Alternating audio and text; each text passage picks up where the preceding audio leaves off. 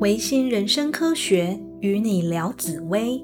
各位 Podcast 的朋友，大家好，我是邦尼。人生就像一艘帆船，身为掌舵人的你，在至少几十年的航程中，不免承受日晒风吹、强风暴雨，也要面对瞬息万变的海象，时而风平浪静，时而惊涛骇浪。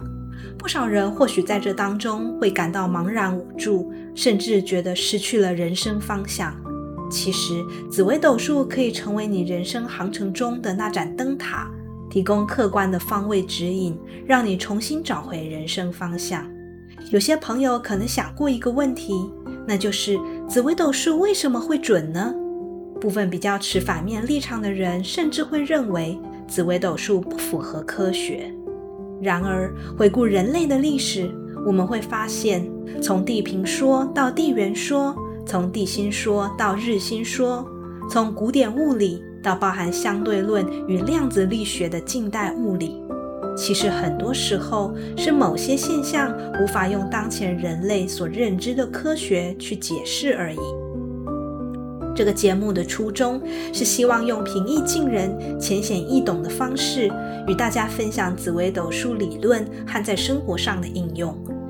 比较少接触这方面的朋友，不妨尝试将心中对算命或紫微斗数的主观认知与刻板印象放到一旁，客观检视紫微斗数的准确性，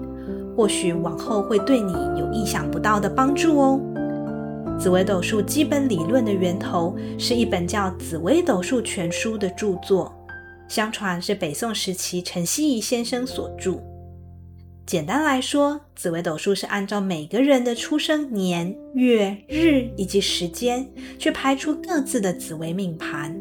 命盘总共分为十二个宫位，分别为命宫、夫妻宫、父母宫、兄弟宫、交友宫、子女宫、事业宫、财帛宫、田宅宫、迁移宫、极恶宫以及福德宫。紫微斗数总共有一百零八颗星。其中最重要的分别为十四主星、七吉星、六煞星，还有四化。我们会在后续的节目中逐一介绍这些星耀本身的特性。虽然说这些星位处特定宫位时都会有各自的特性，然而紫微斗数终究要用整张命盘做严密的综合判断，才能得出最准确论定命主人生各方面的结果。紫微斗数的实际应用又有哪些呢？紫微斗数为一个跨越中国历代上千年的智慧结晶，一种推论人的基本个性、做人处事态度的工具，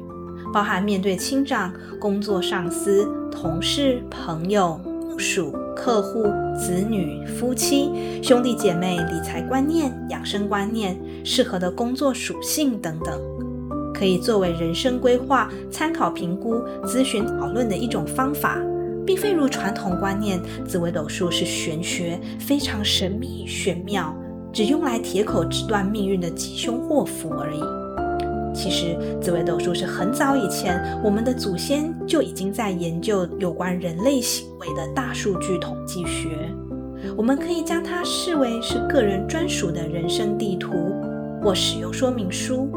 虽然我们不清楚造物主为什么如此安排每个人的命盘，但我们知道他这样的安排一定有其重要的意义。我们应该善加利用紫微斗数已经显示的结果，去做对自己最有利的安排与规划。人生是由许多细碎微小的作为串成整个篇章。当某个时刻我们回首，可能就会突然明白，一切发生过的事情都有它深刻的道理以及意涵。感谢各位朋友的收听，下一集我们将介绍紫微斗数十四主星封神榜的故事。